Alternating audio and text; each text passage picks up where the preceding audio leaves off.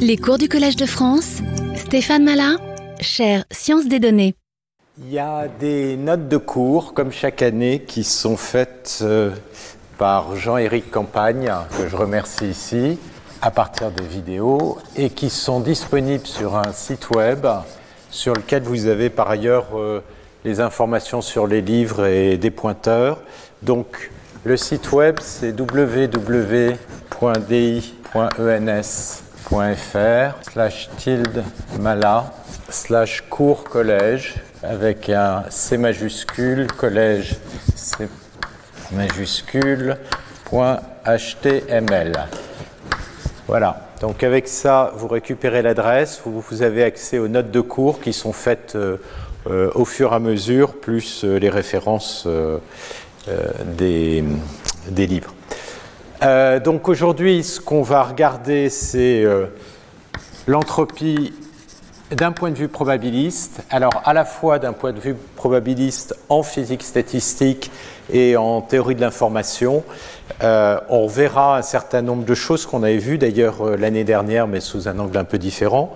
Et euh, donc je vous rappelle juste que le second principe euh, de la thermodynamique vous dit que la variation d'entropie globale, c'est-à-dire la variation d'entropie du système plus de l'extérieur, est toujours, positive.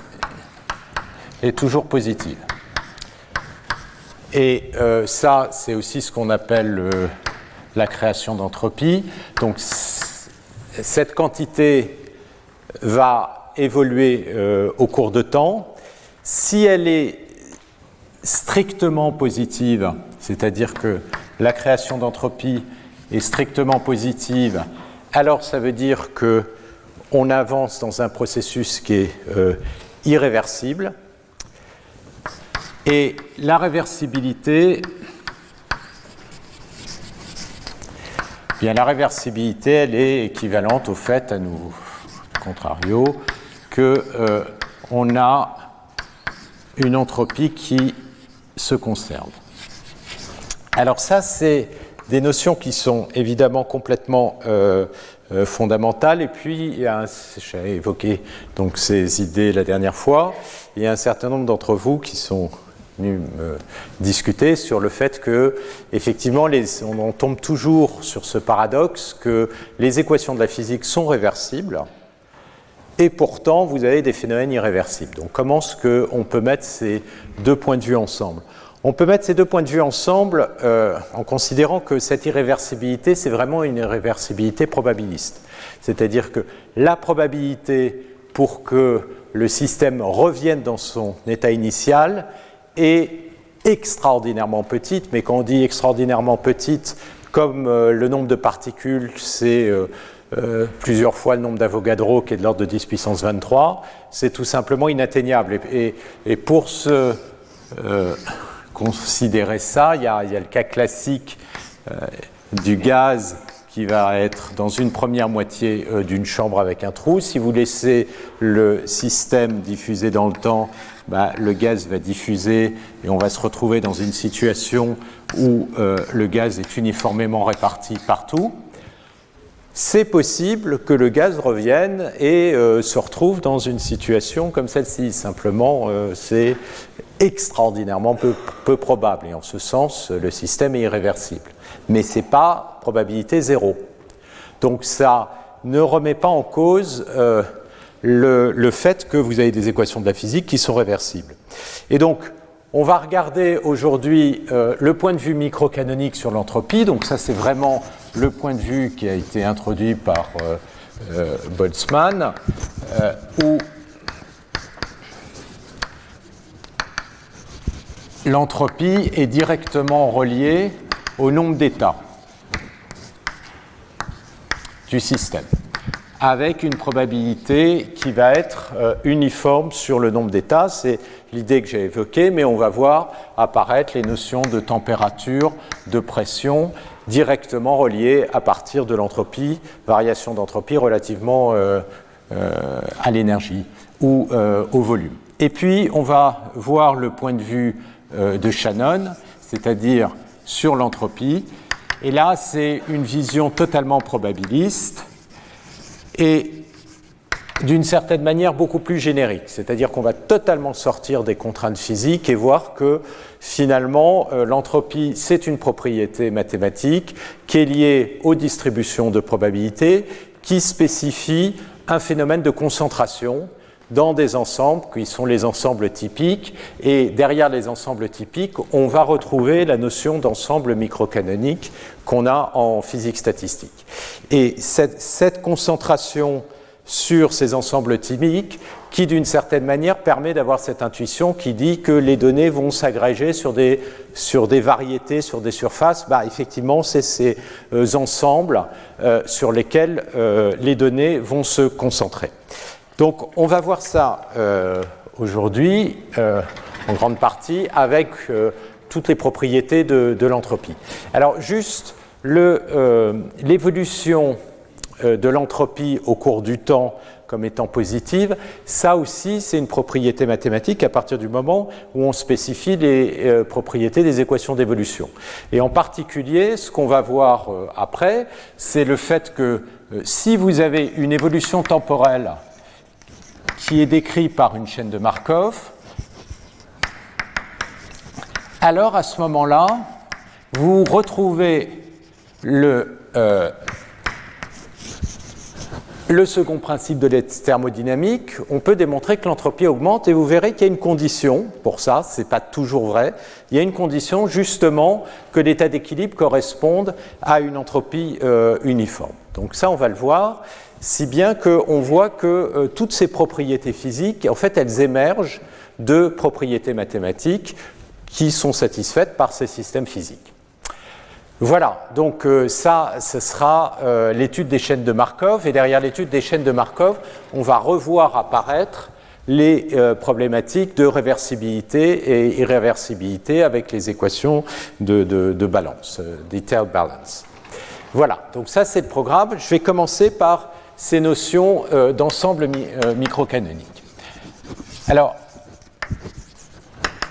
l'idée qui, qui a été introduite euh, par Boltzmann, c'est de regarder les systèmes euh, thermodynamiques en fixant le volume, en fixant le nombre de particules, donc la dimension euh, du système, et en fixant l'énergie. Et ici, l'énergie, je l'appelle. Et donc, on va considérer le système à l'état d'équilibre avec ces constantes qui sont euh, ce qu'on appelle des fonctions d'état, qui, qui décrivent euh, l'état du système euh, à l'équilibre, et regarder toutes les configurations possibles des particules. Donc tous les états, ce qu'on appelle les micro-états. Les micro-états, c'est l'ensemble des coordonnées de toutes les n particules que vous avez dans votre système. Alors quand on est dans un système quantique, euh, on, peut, on va se retrouver avec un nombre de microétats qui est discret à cause de la quantification. Euh, et donc ça, ça va être d'une certaine manière euh, plus facile. Sinon, on est dans une situation où on est des variables aléatoires qui sont continues. Et donc là, on est dans un cas où on va appeler oméga, c'est le nombre de configurations donc de micro-états. Euh, c'est l'ensemble des, configurations. Et oméga, c'est le cardinal, autrement dit le nom. Et la seconde euh, euh, loi de la thermodynamique, elle va nous dire ici que à l'équilibre, la distribution de probabilité va être uniforme, c'est-à-dire que vous allez avoir une distribution de probabilité qui va être constante, qui va être égale à 1 sur le nombre d'états. Alors, ça, c'est euh, l'hypothèse qui est faite euh, par Boltzmann, à partir de laquelle il va définir l'entropie H comme étant, alors, il y, a une constante en physique qui est la constante de Boltzmann, fois le log du nombre d'états. Euh, Autrement dit, c'est ici moins k log ici de la probabilité p qui est une constante. Alors, euh, d'où est-ce que ça vient? Le lien euh, clair avec l'entropie sous forme de H pour une proba P comme étant la somme sur I de PI log de PI. Ce lien, il a vraiment été fait par Gibbs. Et effectivement, une première observation, c'est que si on définit l'entropie d'une distribution de probabilité comme étant euh, la somme des PI log de PI, donc comme c'est une distribution de probabilité sur la somme de tous les I appartenant à tous les états, on sait aussi qu'on a la contrainte somme sur I des pays égale à 1. Alors à ce moment-là, le maximum possible de H de P sur toutes les distributions P, il va bien être égal. Alors ici, j'ai mis la constante égale à 1 pour définir l'entropie, plus facile. Il va bien être égal au log du nombre d'états. Alors comment est-ce que ça, ça se démontre? Ben, Tout simplement en écrivant les multiplicateurs de Lagrange associés à la minimisation. Vous avez euh, ici une quantité que vous voulez minimiser, somme de PI log de PI, que vous et maximiser, peu importe. On va l'écrire, on va minimiser euh, moins l'entropie. Et euh, vous avez la contrainte qui est associée à l'égalité, donc vous avez un multiplicateur de Lagrange, somme sur i de pi moins 1. Et ça, ça va être votre Lagrangien. Et euh, pour regarder où est l'optimum, vous allez regarder le point sel, et donc vous allez regarder les dérivées partielles. Je reviendrai sur le théorème d'optimisation de Lagrange parce que c'est complètement fondamental pour bien comprendre le rôle des multiplicateurs de Lagrange, notamment quand on va faire du maximum d'entropie. Là, je le fais rapidement, je calcule les dérivées par rapport à, PI. Ce que je vais avoir ici, c'est log de PI. Et puis la dérivée par rapport à PI, euh, du log, ça me fait 1 sur PI fois PI, c'est plus 1. Et puis je vais avoir plus euh, lambda, qui va être égal à 0. Et donc ce que vous voyez, c'est que votre log de PI, quel que soit i, ça va être moins 1 moins lambda. Autrement dit, ça va être une constante.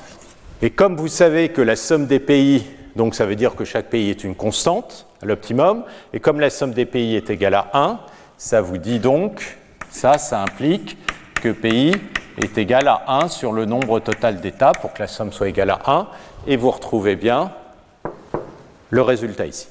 Donc effectivement, cette solution qui consiste à avoir une distribution de probabilité uniforme correspond à l'entropie, euh, à l'état de l'entropie maximum. Alors, quand on a une distribution de probabilité qui ne va pas dépendre du temps, ça veut dire que le système est à l'équilibre. D'accord? Ça, c'est euh, euh, la, notion même d'équilibre. Et alors, en physique, pour comprendre un peu le rôle des différentes euh, euh, variables associées aux variables d'état, et notamment température-pression, euh, on va regarder une autre notion d'équilibre, c'est-à-dire que l'équilibre, il peut donc soit se voir sous forme probabiliste en disant que la distribution de proba des états ne dépend pas du temps, ça c'est une manière de le voir, et la deuxième manière de le voir, c'est de dire que si on prend les sous-systèmes, c'est-à-dire des sous-familles suffisamment grands de particules, ils vont être en équilibre. Alors c'est cette notion-là que je vais ici développer qui permet de faire apparaître les variables thermodynamiques. Donc l'idée c'est que à l'intérieur de votre système, vous allez isoler deux sous-systèmes qui sont en interaction, qui sont des joints, qui ont un certain nombre de particules. Donc c'est des systèmes qui sont déjà très grands, de manière à ce que vous puissiez leur associer des euh, variables euh, thermodynamiques qui vont être ici euh, le volume, l'énergie et le nombre de particules. Et puis là, vous avez votre deuxième système qui est en interaction, U2, V2, D2. Et on va dire que les deux sous-systèmes dans ce genre de situation sont faiblement couplés. Et ça, c'est l'hypothèse qui caractérise notamment les gaz parfaits. Ça veut dire quoi? Ça veut dire que si les systèmes sont suffisamment grands, à l'interface, les interactions euh, peuvent être négligées par rapport aux interactions qui sont euh, entre les particules. Autrement dit, euh,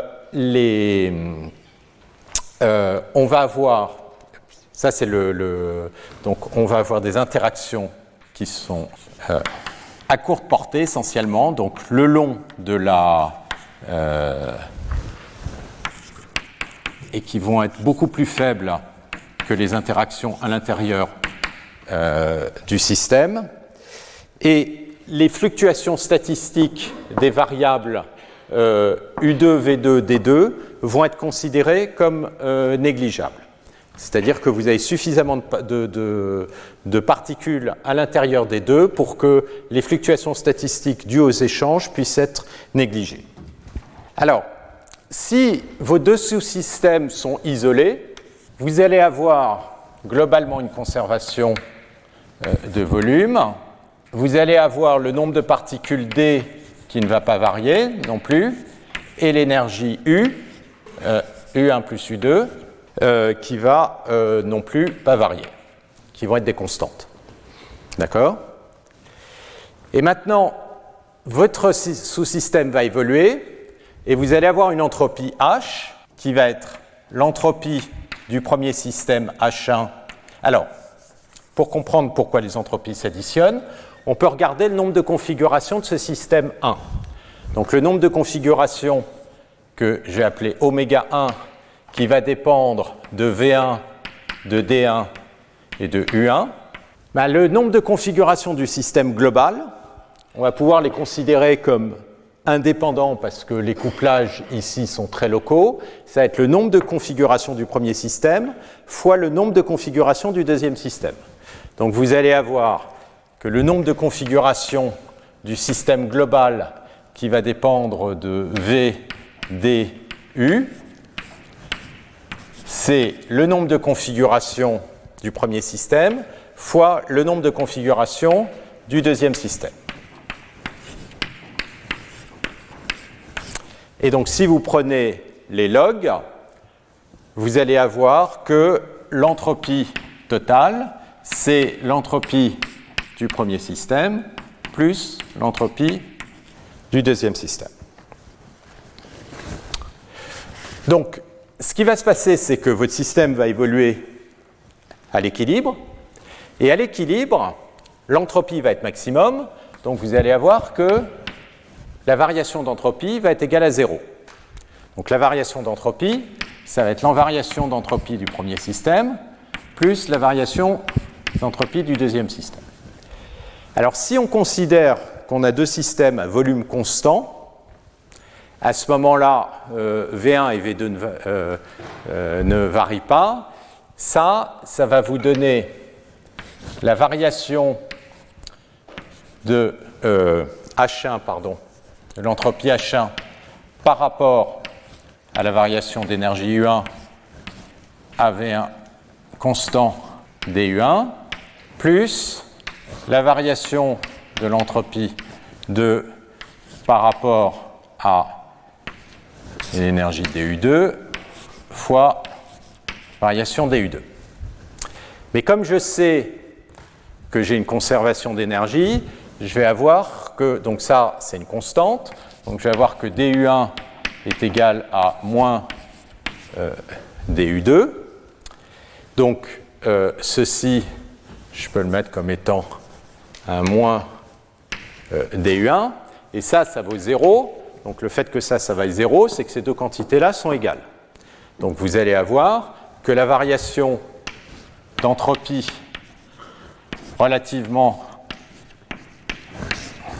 à V1 va être égal à la variation d'entropie DU2 sur DU2 à V2 constant. Ça, par définition, ce rapport, on appelle ça la température. Ça, c'est la température de T2. Et donc, qu'est-ce que ça, ça démontre? C'est qu'à l'équilibre, bah, les deux températures sont égales. C'est-à-dire que les deux systèmes évoluent vers un état qui va être spécifié par le fait que euh, les températures euh, sont égales. Alors excusez-moi, ça c'est 1 sur T1. C'est pas T1. C'est Ça, c'est 1 sur T1. Inverse de la température. Et ça, c'est 1 sur T2. Donc à l'équilibre, les deux températures sont égales. Alors par ailleurs, euh, donc ça, c'est la caractérisation euh, de, l'équilibre. C'est le fait que les dérivées partielles sont égales, donc les températures sont égales. Et puis par ailleurs, ce qu'on sait, c'est qu'à l'équilibre, bien l'entropie, elle est maximum. Donc le fait que l'entropie euh, soit maximum, ça veut dire que la dérivée seconde euh, de h par rapport à u, elle, elle va être euh, positive. Et donc ce qui va se passer, c'est que si, euh, comme cette dérivée, elle va vous spécifier la, ça, ça va être la dérivée de la température par rapport, si on voit la température, euh, comme une fonction de l'énergie, ça va vous donner la dérivée de la température. Et ça, ça va vous faire avec un signe moins, moins 1 sur euh, euh, T2 fois la dérivée de la température par l'énergie. Et ça, c'est positif. Donc, ça vous dit quoi? Ça vous dit que la, dérivée de la température, quand l'énergie augmente, la température augmente. Donc la dérivée de la température augmente avec l'énergie. Et puis quand vous avez deux systèmes qui sont au contact, donc là, on va avoir un système U1 et U2, donc vous allez avoir un système T1 de U1 et T2 de U2 qui va évoluer. Mais T2 de U2, c'est T2 de U moins U1. Ben, qu'est-ce qui va se passer? La température la plus faible, pour la température la plus faible, vous allez avoir un transfert d'énergie, c'est-à-dire que U1 va augmenter et donc cette température va augmenter. Et si cette température augmente, ça veut dire qu'il y a ce transfert d'énergie, donc U1 augmente, donc U moins U1 baisse, et donc la deuxième température baisse. Et donc vous avez le fait que le transfert d'énergie va de la température la plus haute vers la température la plus basse. Donc ça, c'est des phénomènes physiques euh, qu'on connaît bien, qui sont donc simplement associés à ces propriétés d'équilibre et au fait que cet équilibre est régi par la maximisation de l'entropie.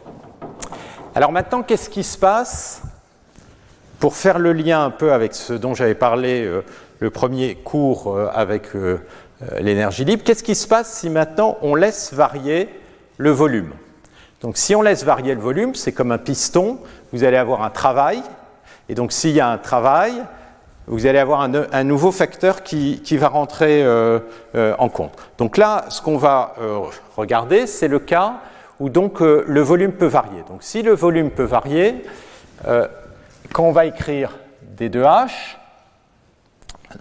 euh, donc ça va être D2H1 plus D2H2. Mais ici, D2H1, ça va être la dérivée de H1 par rapport à U1, pareil. Donc on va retrouver la température AV1 constant DU1. Et puis il va y avoir le deuxième terme, c'est la dérivée partielle de H1 euh, par rapport au volume, A U1 constant, D de V1.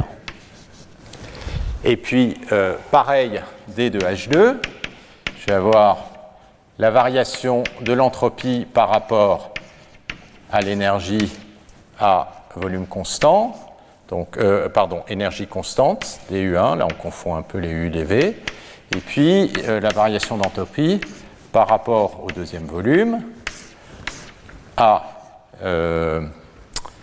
U2 constant, D de V2. Mais ce qui se passe, c'est que comme j'ai un système à nouveau qui est isolé, d de V1 plus d de V2, c'est égal à 0. Donc, et à nouveau, d de U1 plus d de U2 égale à 0. Or, comme la somme des deux est égale à 0, celui-là est égal à moins celui-là. Moins, ça veut dire que là j'ai moins DU2 et moins dV2, qui est égal à DU1, qui est égal ici du1. Donc ce que ça veut dire, c'est que la dérivée de l'entropie par rapport à U1, c'est la dérivée de l'entropie euh, par rapport à U2. On a une égalité ici, et on va avoir une égalité des dérivées partielles, puisque c'est vrai pour tous les dV. Et donc on va avoir une égalité ici. Alors on retrouve le fait que à l'équilibre, les températures vont s'équilibrer. Ça, c'est le fait que les dérivées partielles des entropies des deux sous-systèmes par rapport aux énergies sont égales. Donc ça, ça va me dire que 1 sur T1, je peux le réécrire, euh, bon, cette égalité, c'est exactement que 1 sur T1 est égal à 1 sur T2, à l'équilibre. Et puis, il y a l'égalité des deux dérivées partielles. Alors ça, on va introduire une nouvelle variable pour décrire, pour rappeler cette euh, dérivée partielle. Et cette euh, variable, ça s'appelle la pression, sauf qu'on renormalise la pression euh, par rapport à la température. Donc on va voir que d de H2 sur dV2 à U2 constant, c'est P2 sur T2. Comme les températures sont égales, à l'équilibre, ce qu'on va avoir, c'est que les pressions vont être égales. D'accord Et on voit euh, le fait que euh, quand vous avez deux systèmes qui sont effectivement à l'équilibre, comme vous avez une interface, la pression ici va se être égale à la pression ici. Mais il y a quelque chose d'autre qui apparaît, c'est que si on regarde DH, la variation donc euh, totale, ben, ça va être la somme des deux composantes d'une manière, même en dehors de l'équilibre. Donc je vais avoir la somme des deux, DU1, et puis là, DU2. Donc je vais écrire ça comme, excusez-moi, DH1 plus DH2. Donc je vais avoir ces deux facteurs à l'équilibre qui sont égaux. Donc je vais avoir euh, DH, ça va être égal à 1 sur T fois la variation DU1 plus DU2. Donc si jamais éventuellement, euh, si on n'est pas à l'équilibre, centre système n'est pas isolé, alors là je vais avoir 1 sur TDU. Et puis si le volume éventuellement euh, varie, mais que les deux sous-systèmes sont à l'équilibre, j'ai donc une pression ici, je vais avoir plus P euh, sur T dV. Donc ce qu'on ré... Alors, comment est-ce que ça, ça se relie? Ça veut dire que la variation d'entropie se relie à la somme de deux quantités. D'un côté, j'ai la variation d'énergie. Et donc ça, ça va s'écrire comme euh, l'échange de chaleur. Et ça, ça va être le travail. Ou moins le travail. Normalement, on met ça de l'autre côté. Donc, on voit apparaître ces deux termes. Et on voit apparaître le fait que, quand on regarde la variation d'entropie, d'un côté, j'ai la variation de l'énergie, mais j'ai un autre terme qui peut apparaître qui est dû au fait que je peux avoir des variables internes du système qui peuvent varier, comme du coup ici euh, euh, le volume, et associé à cette variable, ça va me créer une entropie avec un facteur multiplicatif ici, qui apparaît ici. En fait, ça, ça va correspondre exactement à l'équation que j'avais euh, rapidement euh, introduit, où j'avais dit quand je prends une distribution de probabilité, j'ai pouvoir décrire l'entropie, qui était l'espérance du log de la proba, en fonction de l'espérance de l'énergie qui pouvait dépendre de x, donc ça va être l'énergie totale, et puis j'avais un terme qui était l'énergie libre. Et donc ce qui va se passer, c'est que quand l'entropie varie, ben, l'entropie peut varier parce que les paramètres éventuellement du système θ changent, et là, on va le voir apparaître ici à travers ce terme de travail, en fait, ça c'est le terme d'énergie libre, ou ça peut être dû au fait que j'ai une variation de l'énergie qui va être le terme ici. Donc en fait, on retrouve ces idées qui est le fait qu'il y a vraiment deux sources qui apparaissent quand on regarde les variations d'entropie, d'un côté, il y a quelque chose qui dépend uniquement de x et qui va être essentiellement la composante d'énergie cinétique, qui ici correspond à la chaleur, c'est-à-dire les particules qui bougent et euh, euh, m fois la vitesse de chacune des, particules qui va être sommée, ça va vous donner énergie cinétique. Et puis il y a une autre composante qui est l'énergie libre, qui dans le cas euh, des probas apparaît à travers le fait que les probas Pθ, on avait dit c'est quelque chose comme U, une énergie, une énergie qu'on avait fait apparaître à partir d'un potentiel phi de x. Et puis il y avait ce terme qui ressemble, qui semble à pas grand-chose, c'est juste une constante de normalisation. Mais en fait, cette constante de normalisation, si vous changez θ, elle change, d'accord? Et elle apparaît, en fait, à travers, c'est là où on va voir apparaître, à travers la variation d'énergie, par exemple le travail. Donc, on va la voir apparaître à travers cette constante de normalisation qui va jouer un, rôle très important. Donc ça, c'est la correspondance euh, en une demi-heure entre, d'un côté, euh, les variables classiques, et on va le voir, en fait, ces variables, en fait, c'est les multiplicateurs de Lagrange. Les θ qui sont ici, c'est les variables de température, de pression, etc. Toutes ces variables thermodynamiques peuvent être revues, et sont vues telles quelles aussi en thermodynamique, euh, comme euh, en physique statistique, pardon, comme des multiplicateurs de Lagrange associés à une optimisation, et cette optimisation, c'est l'optimisation de l'entropie. Donc finalement, ce qu'on voit, c'est qu'au centre de tout le problème, ce qui est important, c'est vraiment l'entropie. C'est ça qu'on optimise et c'est ça qui va décrire le système. Donc le problème maintenant, ça va être de mieux comprendre cette quantité d'entropie. Qu'est-ce que ça veut dire sur ces euh, lois de probabilité? Comment ça se fait que l'entropie apparaît? Cette espèce de formule somme de pays log de pays, ça semble un peu bizarre. D'où est-ce que ça sort? Et le point central d'où ça sort, c'est de la notion d'indépendance. Il y a quelque chose de, très important derrière tout ce qui est décrit ici. C'est à nouveau le fait que vos variables, les fluctuations vont pouvoir être négligées de manière à pouvoir définir des quantités macroscopiques qui, elles, vont converger vers des constantes. Donc ça, c'est le phénomène de concentration, et ce phénomène de concentration, c'est essentiellement la loi des grands nombres. Et pour que la loi des grands nombres s'applique, eh ben, quelque part, il va falloir sommer des variables aléatoires qui sont soit indépendantes, soit en tout cas pas trop corrélées. Et donc c'est vraiment la loi des grands nombres qui est au départ derrière euh, tout ça. Donc je vais vous rappeler d'abord la loi faible des grands nombres, et ensuite on va voir comment c'est le cœur de toute la théorie de l'information qui permet de rapidement arriver très naturellement à cette notion d'entropie. Alors, la théorie des grands nombres bah, dit simplement que si j'ai des variables aléatoires xi, euh, j'en ai n qui sont iid, et si je regarde euh, la somme empirique, donc 1 sur n, somme de i égale 1 à n dxi, et eh bien ça, ça va converger en proba vers la moyenne mu, c'est-à-dire, comme elles sont id, elles ont toutes la même moyenne, c'est mu, c'est l'espérance des mu de xi.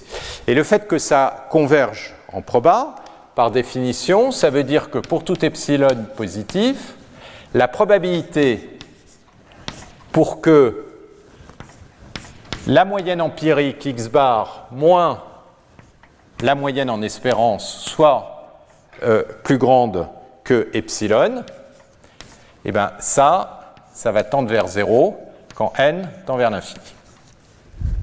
D'accord? Alors, je vous avais donné la démonstration, je vais la refaire, je l'ai donnée l'année dernière, donc euh, pouvoir quand même la refaire.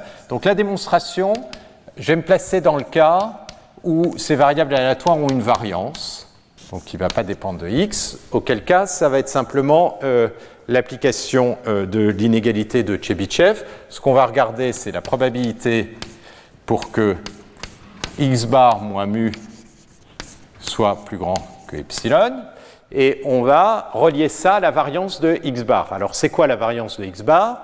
Bah, La variance euh, de x bar, ça va être je vais supposer que la variance, pardon, donc euh, moins l'espérance, la variance de chacun des xi est égale à sigma carré.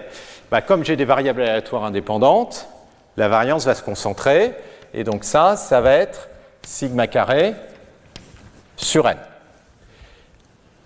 L'inégalité de Chebyshev, elle vous dit que la probabilité pour que une variable x s'écarte de sa moyenne mu par plus que k fois la déviation standard, ça c'est plus petit que 1 sur k carré.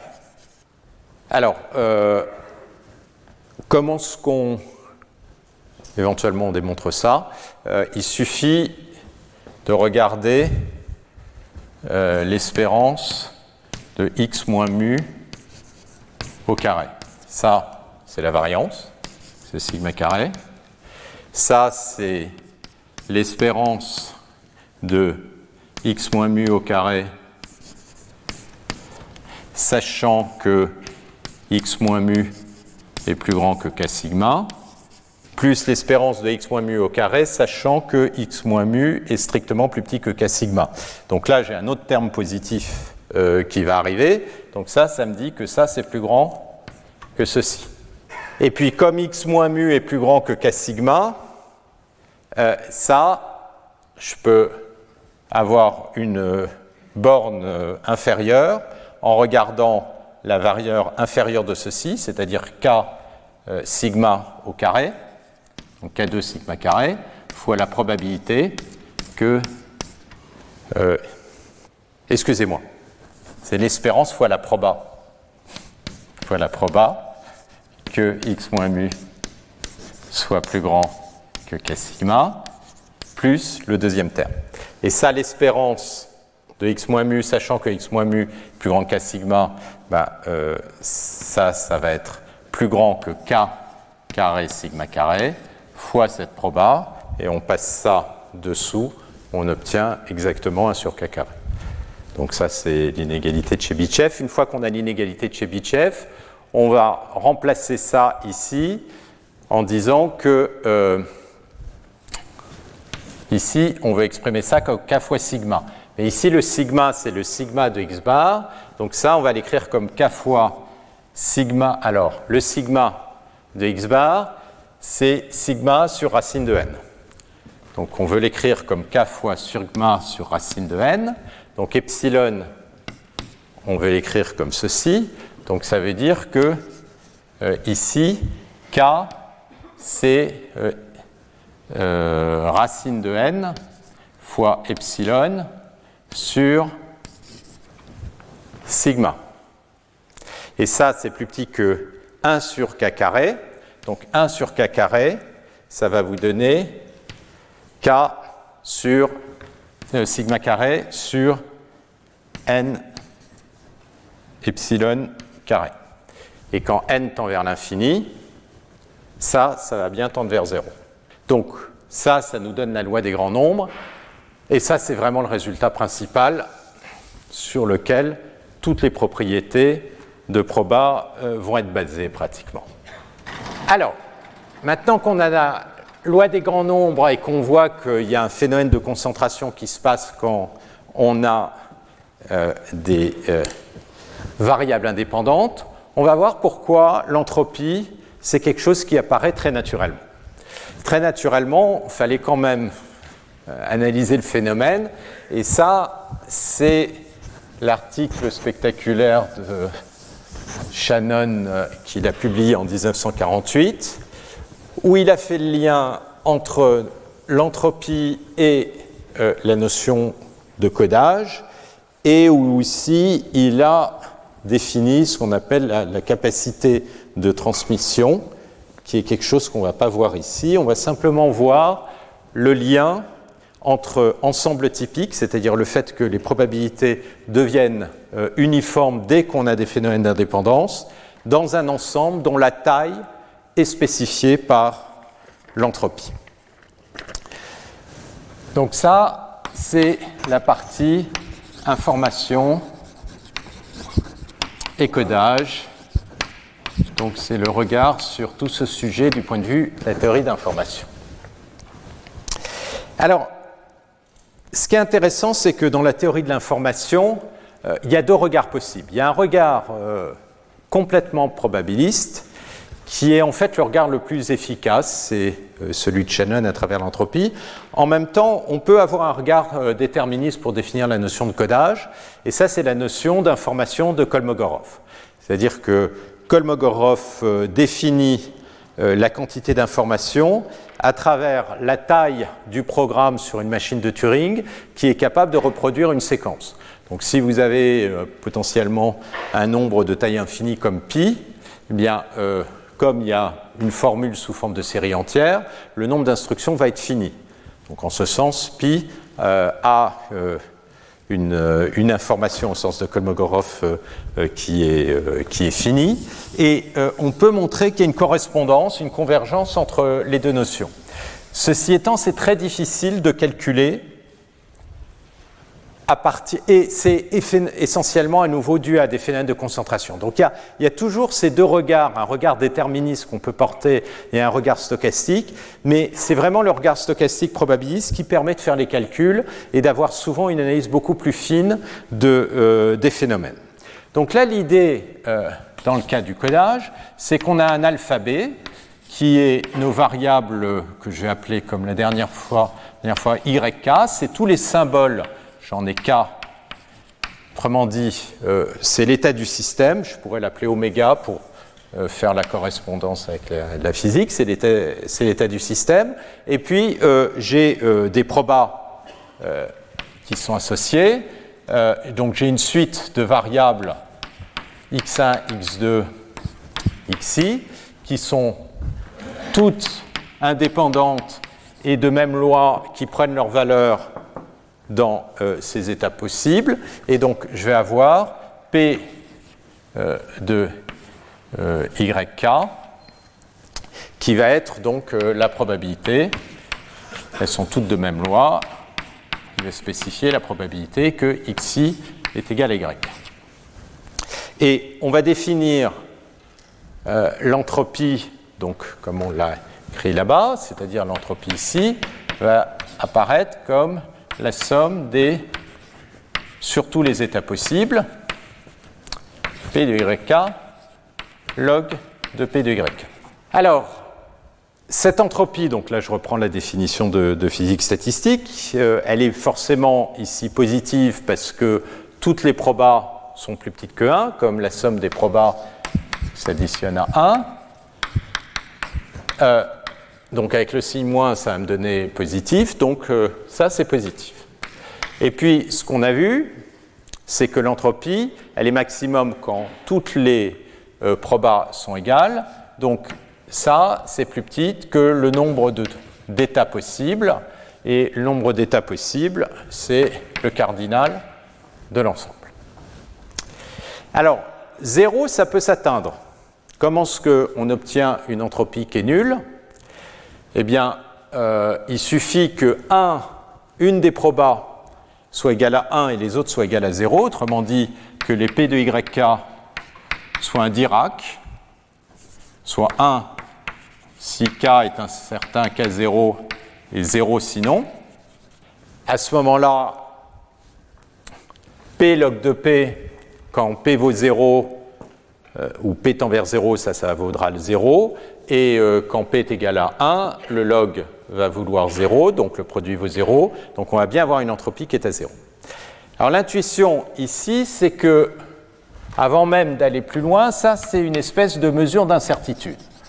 C'est une, une espèce de mesure d'incertitude intuitivement parce que euh, on voit bien la proba qui vous donne une entropie nulle, c'est une proba qui est un Dirac. Donc ça, ça veut dire qu'il n'y a aucune incertitude sur l'événement. On sait qu'à tous les coups, quoi qu'il arrive, si vous laissez votre D ou votre euh, événement, euh, c'est l'état euh, YK0 qui va arriver.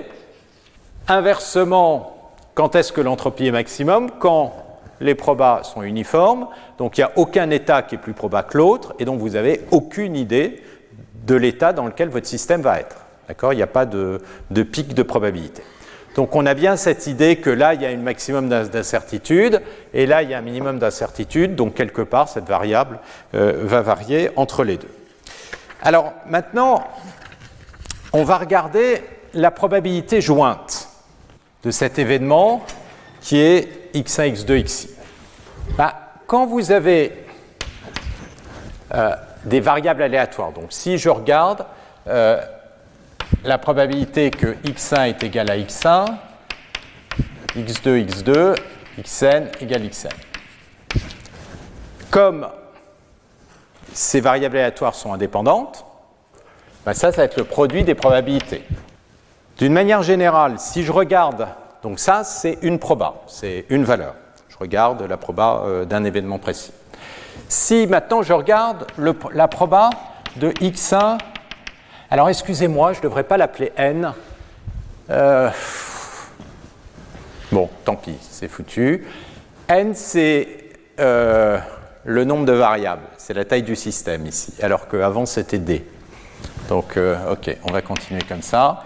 n égale d. d, c'était la taille du système. Ici, je le note n. Désolé, bon, je peux revenir à. Allez, je vais revenir à d, comme ça il n'y aura pas de confusion. d, c'est le nombre de variables.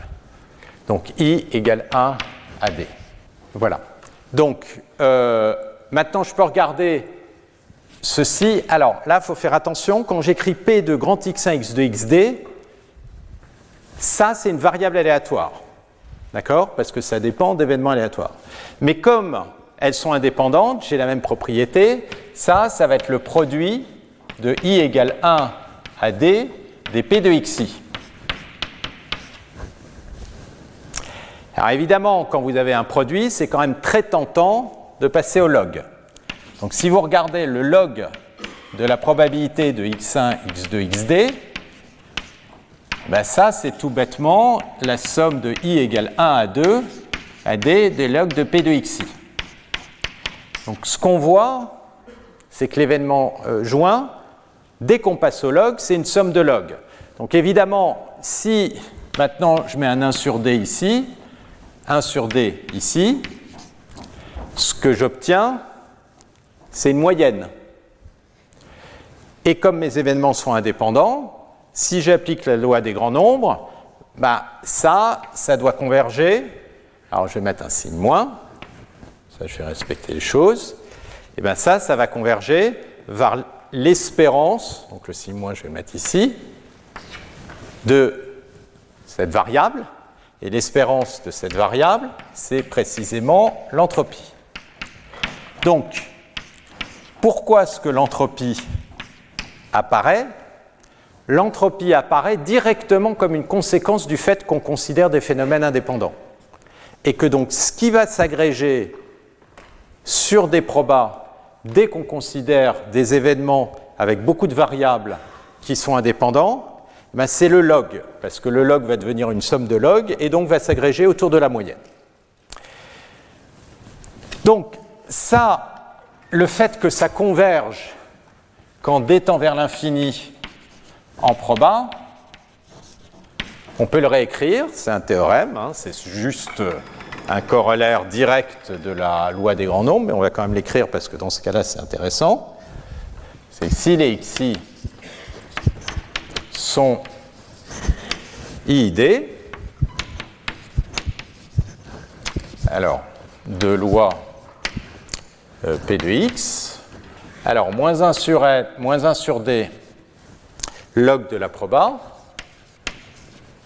jointe des x1, x2, xd, ça, ça va converger en proba, donc vers l'entropie, quand d tend vers l'infini. Et l'entropie, ici, c'est la somme sur euh, tous les états possibles. Donc ça va être euh, ici P de Y. Alors, la convergence en proba, euh, on peut écrire un peu plus précisément ce que ça veut dire. Ça veut dire que pour tout epsilon positif, si je regarde la différence entre cette constante h et, euh, donc je vais écrire moins 1 sur d log de p de x1, x2, xd moins h, et eh bien ça, ça va être plus petit euh, que epsilon avec une proba qui tend vers 1 quand n tend vers l'infini. Donc en particulier, euh, si je prends n suffisamment grand, eh ben, ça, ça va être plus petit que 1 moins epsilon pour n grand. Et là, on retrouve donc, ce phénomène de, concentration, c'est que toutes les valeurs possibles prises par cette ce vecteur aléatoire joint x1, x1, xd va se retrouver dans un ensemble qui est tel que, parce que P c'est une, une, fonction déterministe, tel que cette fonction déterministe, moins h, est quasiment égale à 0. Donc si vous imaginez la fonction que je vous avais introduite la, dernière fois, f de x1, x2, xd, qui est égale à moins 1 sur d log de p de x1, x2, xd moins h en valeur absolue, et eh bien, toutes les réalisations de votre processus vont être dans l'ensemble tel que, si ça je l'appelle x, pour remettre les notations euh, en grande dimension, qui est en RD, ben, je suis dans f de x, va être toujours plus petit que euh, epsilon avec très forte probabilité. Donc ça, ça vous décrit une surface en quelque sorte. D'accord euh, Ça, c'est une équation. Si c'était égal à 0, j'aurais exactement une surface. Mais là, comme c'est plus petit que epsilon, je vais avoir une surface qui va avoir une épaisseur, qui est l'épaisseur epsilon. Et c'est là-dedans que tous mes points vont s'agréger. D'accord?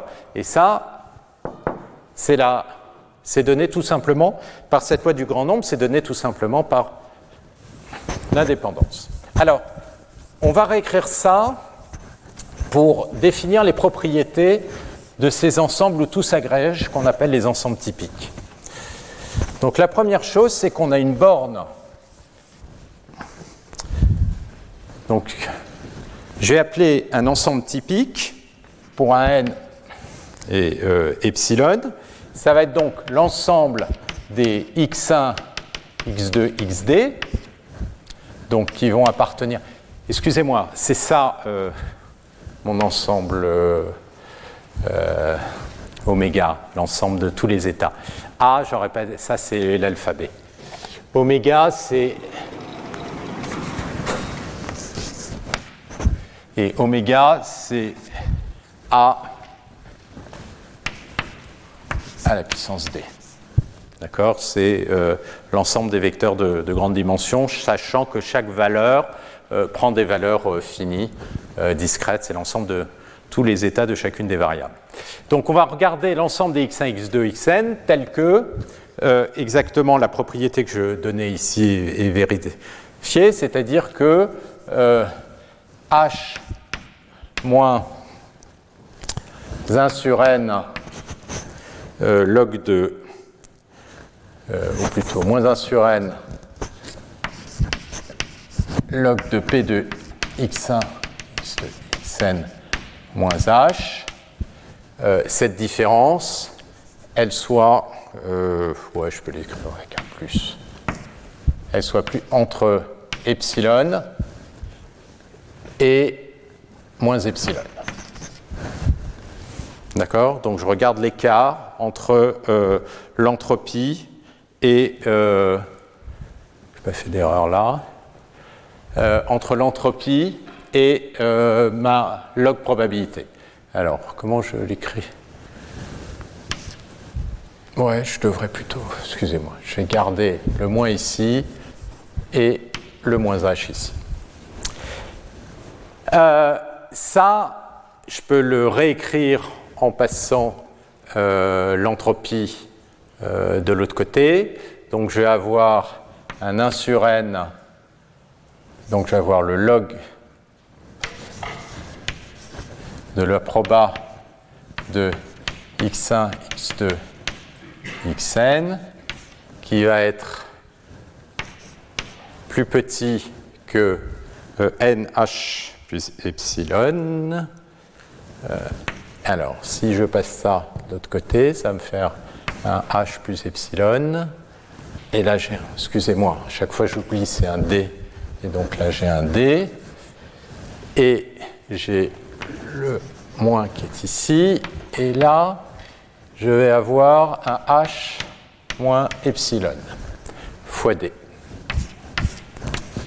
Et donc, si je passe, ça c'est des log base 2, si je passe à la puissance 2, je vais avoir P de x1, x2, xn, qui est plus grand que 2 puissance moins dh plus epsilon, et qui est plus petit, xt, décidément, euh, plus petit que 2 puissance d h moins epsilon. Voilà. Donc les ensembles typiques, c'est des ensembles dont les probas sont toutes de l'ordre de 2 puissance dh. Un epsilon près. Il faut faire attention quand même parce que le epsilon, il est fois d. Donc c'est le, la vitesse quand on met un 1 sur 2, un 1 sur d. Mais ce que vous voyez, c'est que les probas, elles vont, en termes relatifs, pas beaucoup varier, rester quasi constantes à l'intérieur de cet ensemble. Mais par ailleurs, on sait que pour n assez grand,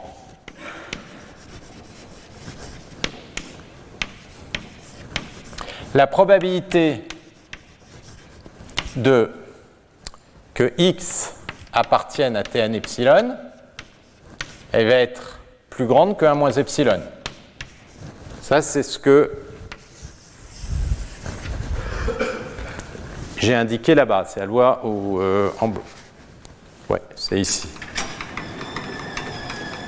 Ici. C'est le fait que je suis quasiment sûr d'être euh, dans cet ensemble. Donc quand je dis x, c'est le vecteur x1, x2, xd. D'accord?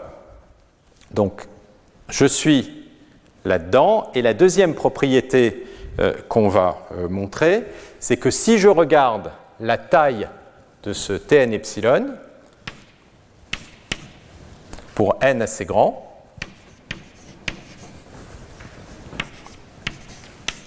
je vais pouvoir l'encadrer entre 2 puissance n h plus epsilon, et de l'autre côté, 1 moins epsilon, 2 puissance n h moins epsilon. Alors, cette deuxième propriété, qu'est-ce qu'elle dit? Elle dit que la taille de cet ensemble où toute la probabilité s'est agrégée et toute la probabilité quelque, quasiment constante, elle est de l'ordre de 2 puissance nh. Donc ça, ça va être à peu près de l'ordre de 2 puissance nh. Autrement dit, l'entropie, ça va vous définir le nombre d'états possibles qui vont être de probabilité non négligeable, qui vont être dans cet ensemble typique. Et non seulement la probabilité, elle est non négligeable, mais elle est quasiment constante, puisque la probabilité, c'est toujours de puissance dh. Et donc on se retrouve dans cette situation où les probabilités sont uniformes et l'entropie définit la taille de cet ensemble. Alors, ça, je vais juste montrer ces deux propriétés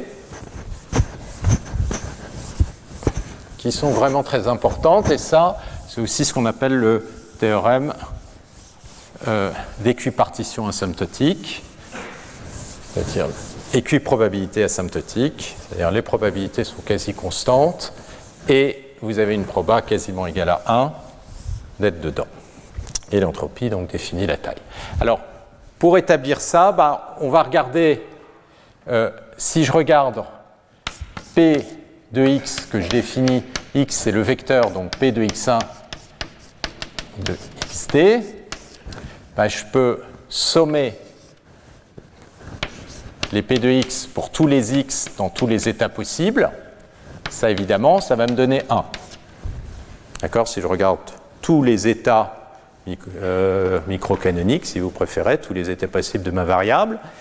Et euh, ce que je sais, c'est que ça, évidemment, c'est plus grand que si je somme simplement pour x dans Tn epsilon, dans l'ensemble typique, typique pardon, de P de x. Mais dans l'ensemble typique, bien P de x, c'est plus grand que 2 puissance moins d h plus epsilon. Donc ça, ça va être plus grand, cette proba, que 2 puissance moins d h plus epsilon, fois le nombre d'éléments qui est à l'intérieur de cette somme, et le nombre d'éléments qui est à l'intérieur de cette somme, c'est le cardinal Tn epsilon. Et donc vous avez la première inégalité qui vous dit que Tn epsilon est plus petit que 2 puissance d h plus epsilon. Et là, mon n est redevenu un d. Je suis désolé, j'ai tellement l'habitude du n que c'est incroyable. Euh, c'est le d. C'est pour la taille du système. D'accord Bon, N et D, va falloir. Je, vais me planter euh, souvent, mais euh, N et D, c'est pareil. Sauf que D, c'est voilà, c'était la variable d'origine.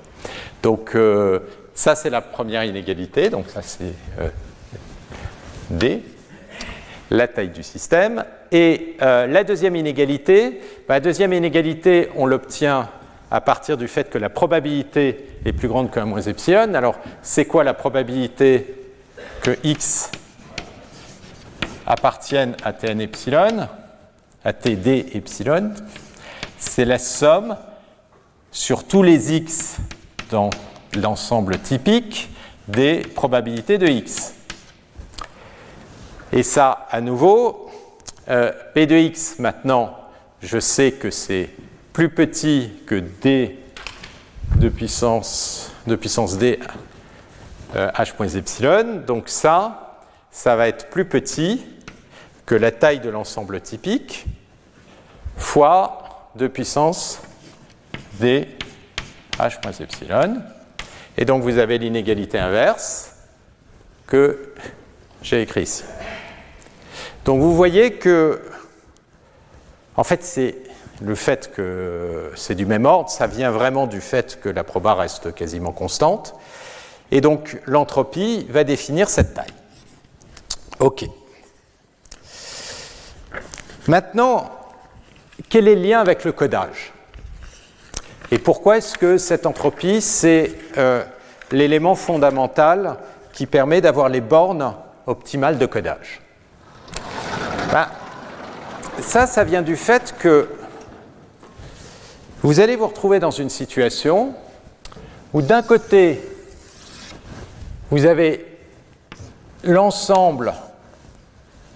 Alors,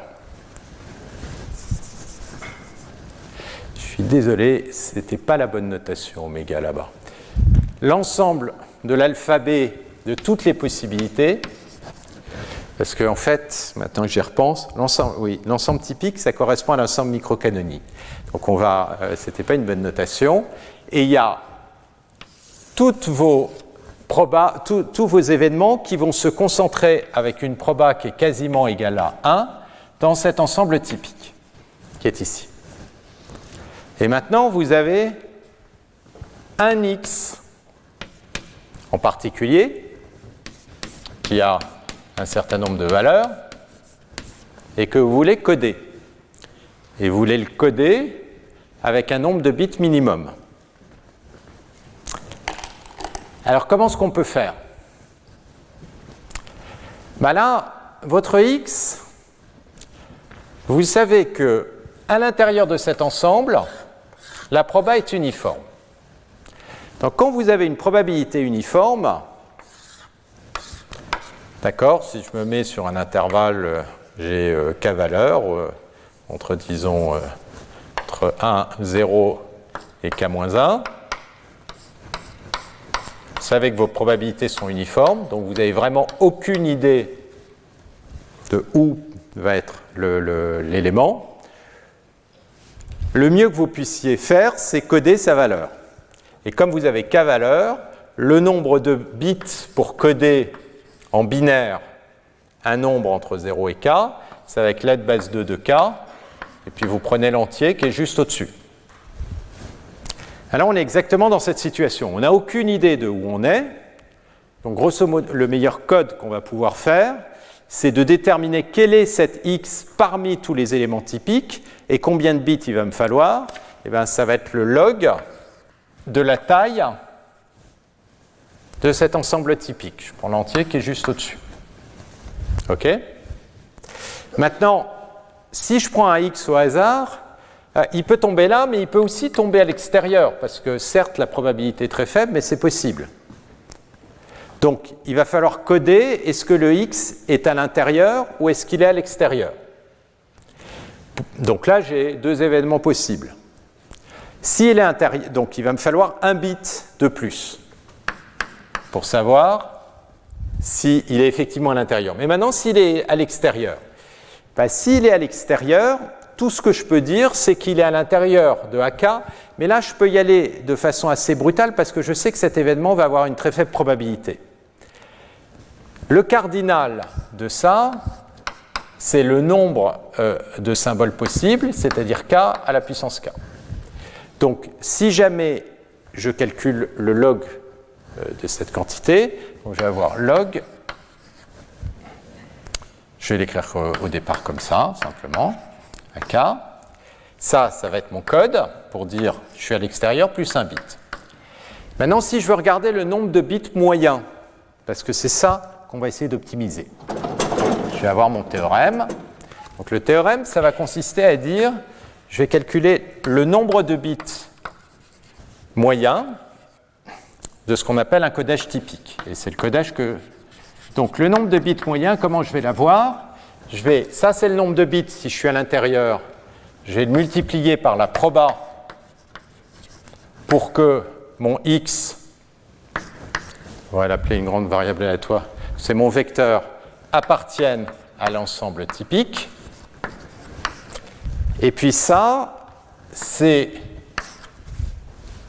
la proba pour qu'il appartienne à l'extérieur.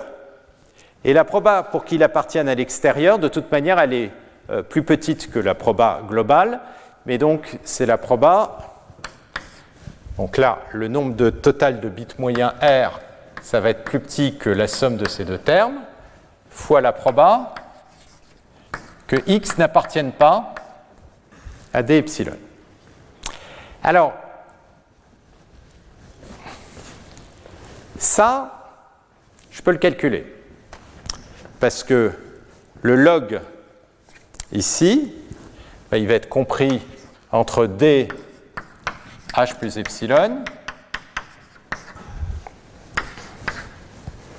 et euh, plus log de 1 moins epsilon. Donc cette quantité R là-bas. Le premier terme, je vais prendre une bande supérieure, donc ça va être le DH plus epsilon. Comme j'ai pris l'entier au-dessus, ça va me faire un plus 1. Et comme j'ai plus un bit, ça va me faire plus 2. La proba, ici, elle est euh, plus petite que 1 moins epsilon. Et puis, ce terme-là, euh, ici, je peux y aller brutalement, c'est-à-dire que euh, ceci, je vais l'approximer par euh, j'ai combien d'éléments? J'ai dit j'ai d éléments, pardon. Et à puissance d, je suis en, en, dimension d. Donc là, je vais avoir ça ça va être k à la puissance d. Je prends le log, je vais avoir un d log de k plus 2. Là, je suis en train d'avoir une bande supérieure.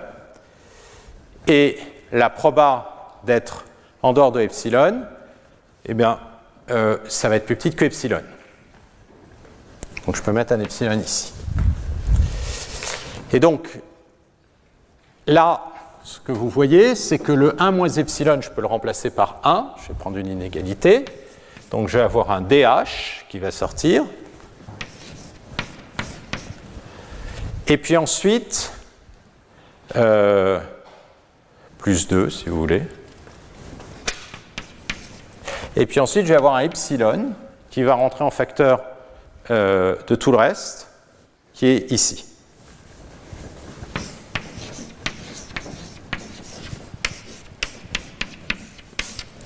Donc si maintenant je prends le nombre de bits moyen, ça c'était le nombre total de bits, j'ai un 1 sur d.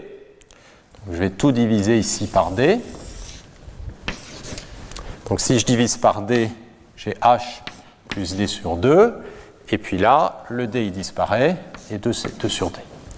Et donc ce que vous voyez, c'est que pour D assez grand, je vais avoir que le nombre de bits moyens, R sur D, il va être plus petit que H plus une constante fois epsilon. Et l'epsilon, je peux le rendre aussi petit que je veux si j'augmente D. Donc ça veut dire quoi? Ça veut dire que le nombre de bits moyens d'un tel codage qu'on appelle le code typique, eh ben, il est de l'ordre de l'entropie.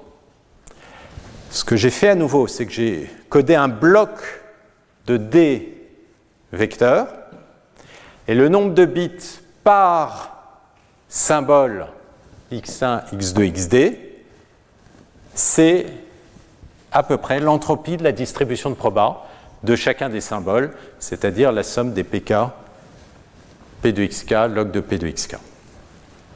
Donc c'est bien, on obtient ici une bande supérieure. Alors la question, c'est est-ce qu'on peut faire mieux Et pour pouvoir faire mieux, en fait, ce qu'il faudrait, c'est trouver des ensembles plus efficaces que l'ensemble typique. Parce que ce qui se passe, c'est qu'une fois qu'on a une distribution de proba uniforme, il n'y a rien à faire. Le meilleur code, c'est le code uniforme, celui qu'on a choisi. Donc ce qui serait éventuellement possible, c'est qu'en fait, il soit possible de trouver un ensemble qui concentre un peu mieux la proba, c'est-à-dire sur un nombre d'états plus petit que l'entropie, que ce qui est donné par l'entropie. Mais ça, on se doute que ça ne va pas être possible et c'est ça qu'on va démontrer. Et ça, ça va nous montrer que, en fait, notre code, il va bien être optimal et donc qu'on peut faire correspondre à la notion d'entropie un nombre de bits optimum pour coder l'état d'un système. Donc, pour démontrer euh, ces dernières euh, propriétés, on va regarder un ensemble. Donc, on a toujours deux variables sur lesquelles je joue, c'est la taille du système et la précision, euh, que j'ai ici appelée delta. Et ce que je voudrais, c'est que la proba, pour que x se retrouve, donc c'est ma variable en grande dimension x1, x2, xd, à l'intérieur de cet ensemble, soit plus, soit plus grand que 1 moins delta. Donc je veux trouver un ensemble où je suis quasiment sûr d'être. Et la question que je me pose, c'est quelle est la taille de cet ensemble minimum? Et ce que je peux avoir finalement, ce qu'il est possible, dans des cas un peu pathologiques ou pas pathologiques, de faire mieux que des ensembles qui vont être de cette taille-là.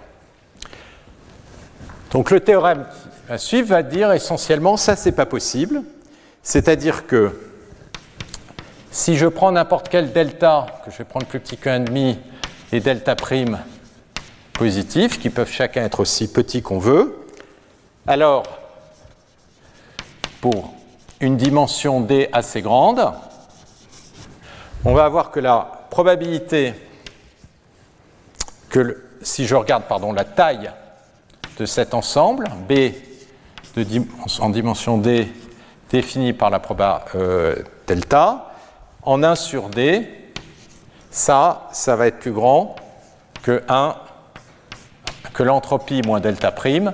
Autrement dit, la taille va être plus grande qu'une borne qui va être euh, de cette, euh, de cette taille-là. C'est-à-dire qu'on va avoir que euh, la taille de BD, delta, ça va être plus grand que 2 puissance d h moins delta prix. Donc forcément, on va rester de l'ordre de la taille de l'entropie. Alors comment on démontre ça? Ben, En fait, ce qu'on va faire, c'est qu'on va tout simplement comparer cet ensemble avec l'ensemble typique et montrer que forcément il s'intersecte sur un domaine assez grand. Donc pour ça, on va regarder l'intersection. Je, euh, euh, je vais regarder, commencer par l'union, c'est plus facile pour voir d'où ça vient. Si je regarde la probabilité de l'union de deux ensembles, euh, donc T delta epsilon, c'est un ensemble typique, union cet ensemble-là. B, D, delta. Bah, la probabilité de l'union, c'est la probabilité de, quand je dis la probabilité, c'est que x appartienne à cet ensemble-là. Ça va être la probabilité pour que x appartienne au premier ensemble, plus la probabilité pour que x appartienne au deuxième ensemble, moins la probabilité de l'intersection des deux ensembles. Des, euh, excusez, euh, delta. Voilà. Donc autrement dit, si j'intervertis euh, l'intersection et l'union, l'intersection, je peux l'écrire comme la somme des probas moins la proba de l'union. OK. Donc, cette proba-là, je peux essayer de la borner. Euh, cette proba, elle va être plus grande que. Je vais prendre une borne inférieure de ça. La borne inférieure de ça, ça va être 1 moins epsilon. Je vais prendre une borne inférieure de celle-ci, c'est par définition 1 euh, moins delta. D'accord? La probabilité que je sois dedans, c'est 1 moins delta. Et euh, si je veux une borne inférieure, je vais prendre une borne supérieure de ça, et la borne supérieure que je vais prendre de ça, ça va être 1. Et donc moins 1. Et donc là, j'ai 2 moins 1, ça me fait 1, moins epsilon, moins delta. Donc qu'est-ce que vous voyez? C'est que la proba de l'intersection, elle est quasiment égale à 1. Donc euh, on va arriver au fait que si la proba de l'intersection est quasiment égale à 1, forcément, ceci va avoir autant d'éléments que ceci. Alors ça, comment euh, vous le démontrez? Ben, Une fois que vous avez la proba de l'intersection, c'est le même truc. Vous dites la proba de l'intersection, c'est la somme de tous les éléments x qui appartiennent à l'intersection. Donc, euh, euh, d epsilon inter b de delta epsilon de p de x. Mais comme x appartient à l'intersection, il appartient à cet ensemble. Et s'il appartient à cet ensemble, j'ai euh, à l'ensemble typique, j'ai une borne sur la proba. Et donc, comme je veux ici une inégalité dans le sens Là, ce que je veux, c'est borner la taille. Donc ça, je vais... Dans le sens inverse, pardon. Ça, ça va être plus grand que la taille de l'intersection. La taille de l'intersection, c'est... Euh, ben, euh, oui. Je regarde, je vais finir, c'est bon. Euh, fois le maximum, euh, le minimum de la proba, et le minimum de la probabilité sur euh, ce domaine, comme x, il appartient à td epsilon, j'ai cette inégalité sur les probas. C'est que la proba, elle est toujours plus grande que 2 puissance d h moins epsilon.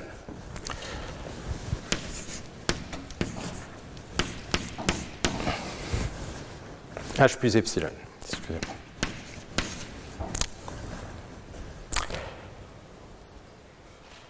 Euh, excusez-moi, c'est dans l'autre sens. Ce que je veux. Non, excusez-moi, en fait, il fallait une inégalité dans l'autre sens. Il faut. Parce que ce que j'ai montré, c'est que ça, c'est plus grand. Cette proba ici, elle est plus grande que 1 moins epsilon moins delta. Et donc là, il me faut une inégalité dans l'autre sens. Donc il me faut une borne supérieure. Et la borne supérieure, c'est des probas, c'est de puissance euh, moins d. Là, il y a un moins. Moins d h moins epsilon. Voilà. Donc, ça me dit que la taille de l'intersection, elle va être plus grande ça va être plus grand que 2 puissance d h moins epsilon fois 1 moins epsilon moins delta. Et ça, évidemment, bah, c'est plus petit que la taille de cet ensemble en particulier. Et donc vous récupérez le fait que BD epsilon, il est de l'ordre de 2 puissance DH, un epsilon donné, fois ça, et ce terme-là, il va disparaître en changeant le, le, epsilon en un delta prime, je vous laisse le vérifier, et vous récupérez cette inégalité. Donc cette inégalité, elle nous dit que, euh, en fin de compte, il n'y a pas moyen de faire mieux, parce que vous n'allez jamais trouver euh, des ensembles qui sont plus petits et qui agrègent toute la probabilité. Et donc vous êtes à l'optimum. Donc ça, c'est le code optimum. Alors, ce code, il n'est pas pratique. On avait vu l'année dernière des techniques pour euh, pourquoi il n'est pas pratique? Parce qu'il faut savoir si X appartient à cet ensemble ou pas. Et il y a en fait des algorithmes très efficaces, comme le codage arithmétique, le codage de Hoffman, qui d'une certaine façon implémentent ce genre de, code typique. Ça, ce n'est pas quelque chose qu'on va regarder. On l'avait vu l'année dernière. Euh, ce qu'on va maintenant faire, c'est prendre ces résultats et les étendre au cas continu. Et ça, ça va être important parce qu'on va construire des modèles de données où a priori les données, euh, c'est, euh, par exemple, si vous prenez euh, bah, une image, c'est quantifié en l'occurrence, mais si vous prenez un son ou beaucoup de mesures, elles ont des valeurs réelles, et donc on va plutôt avoir envie de considérer des variables aléatoires à valeur dans R plutôt qu'à valeur dans un nombre de symboles qui est fini. Donc il va falloir étendre toutes ces notions d'entropie au cas où le, le, symbole est, un, R, et ça, ça correspond à ce qu'on appelle l'entropie différentielle. Alors je vais juste l'introduire et euh, on s'arrêtera là. Donc l'idée de l'entropie différentielle, donc je vais mettre euh, donc petit h. Euh, je vais toujours l'écrire h, euh, bien que dans le contexte on saura euh, ce que c'est. C'est la somme des p de x des x, c'est-à-dire, en fait, c'est l'espérance, c'est la même formule, c'est l'espérance par rapport à la distribution p de log de p de x avec un signe moins. Donc, autrement dit, c'est ici, comme x va avoir des valeurs dans RD, ça va être, je vais supposer, P de x c'est la probabilité de densité, ça va être moins P de x, log de P de x, dx. Alors faites bien attention, quand je dis dx ici, je suis dans RD. Hein, donc c'est d de x1, d de x2, d de xd. Donc j'ai euh, mon entropie et on va essentiellement obtenir tous les résultats précédents dans ce cadre-là. Alors il n'y a qu'une chose auquel il faut faire attention, et je vais terminer là-dessus, c'est que contrairement à l'entropie précédente, ça, c'est pas forcément positif. Et euh, pour euh, vous en persuader, vous pouvez prendre comme P de x une euh, densité uniforme sur l'intervalle 0,1, 0A en une dimension. D'accord? Donc sur un intervalle entre 0 et A. Hop, voilà votre proba.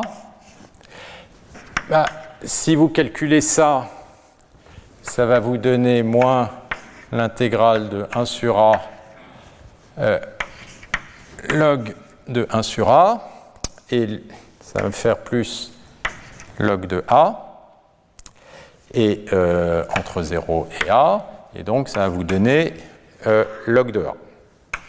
Et log de A, si A est plus petit que 1, c'est négatif.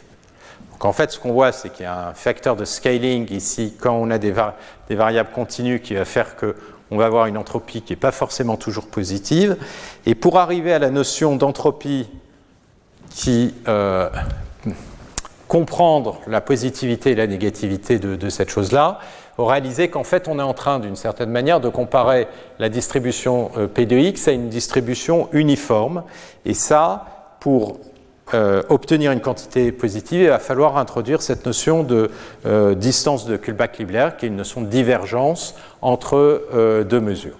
Donc ça, c'est quelque chose qu'on va voir après. Ce que je vais vous faire donc la semaine prochaine, c'est une revue des propriétés importantes sur l'entropie pour comprendre notamment ce qui se passe dès qu'on commence à avoir de l'information en plus. C'est-à-dire que là, on s'est placé dans le cadre assez simple où les variables aléatoires sont indépendantes. Mais évidemment, les cas intéressants, ça va être les cas où on commence à avoir des interactions entre les variables. Et si on a des interactions entre les variables, ça typiquement, ça va réduire le nombre d'états possibles, puisque tous les états ne peuvent pas fluctuer, et donc ça va réduire l'entropie. Et donc, on va avoir des entropies pour exprimer ça, on va regarder les entropies des probabilités conditionnelles, donc c'est les entropies conditionnelles, ce qui va nous amener à la notion d'information mutuelle, et on va voir comment ça, ça va permettre d'étendre les résultats qu'on a, pas simplement au cas où les variables sont indépendantes, mais où les cas où les variables ont une dépendance. Et ça, c'est le cas intéressant parce que si vous n'avez pas de dépendance, vous n'avez pas de structure, vous avez euh, juste euh, du bruit blanc.